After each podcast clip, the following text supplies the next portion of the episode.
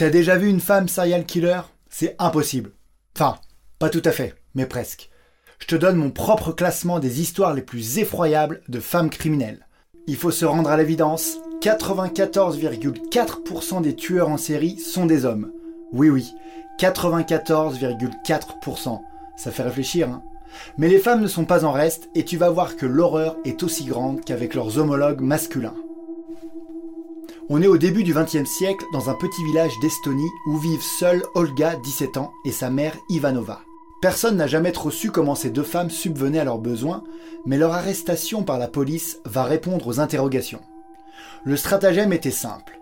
Olga servait d'appât pour les hommes, mais aussi quelques femmes, et elle les attirait chez elle où une trappe menant à une cave était dissimulée dans la salle à manger.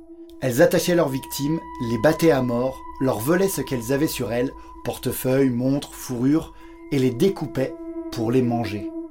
Elles ont avoué avoir fait 27 victimes, mais aussi que plusieurs personnes du village s'adonnaient au cannibalisme, et au final, on a dénombré plus d'une quarantaine de crimes. On est maintenant à Yerba Buena au Mexique dans les années 50 et Magdalena Solis fait la rencontre des frères Hernandez. À eux trois, ils vont réussir à convaincre tout leur village de participer à un culte satanique, un cas dont Magdalena serait la réincarnation d'une déesse. Leur mensonge va si loin qu'elle-même va finir par en être persuadée. Ils organisent donc de véritables orgies où se mélangent vampirisme, inceste, pédophilie et meurtre. Après les deux premiers meurtres, l'horreur monte d'un cran et Magdalena demande en son nom des sacrifices humains. Elle ira même jusqu'à se régaler à boire le sang chaud des victimes. Un carnage qui durera tout de même six semaines et donnera lieu à quatre sacrifices humains. Attention, là on monte d'un cran dans l'horreur avec le couple d'anglais Fred et Rosemary West.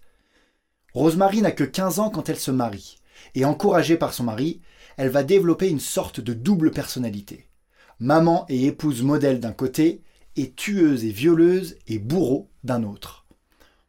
Elle sert aussi d'appât pour les victimes du couple, des jeunes filles qui cherchent une chambre pas chère pour un séjour, et qui du coup se méfient beaucoup moins d'une autre femme alors qu'elle va activement participer au crime. Au premier étage, il existe une salle de torture, mais c'est à la cave que les victimes sont ensuite décapitées et démembrées. Rosemary et son mec ont fait douze victimes, douze jeunes filles. Mais le plus abominable dans tout ça, c'est l'identité de l'une d'entre elles. Si tu veux la connaître, n'hésite pas à me poser la question en commentaire et je te répondrai en vidéo. Ouais, je sais, c'est pas très cool, mais t'inquiète, si tu me suis, je te promets que tu auras la réponse. Un jour. Allez, ciao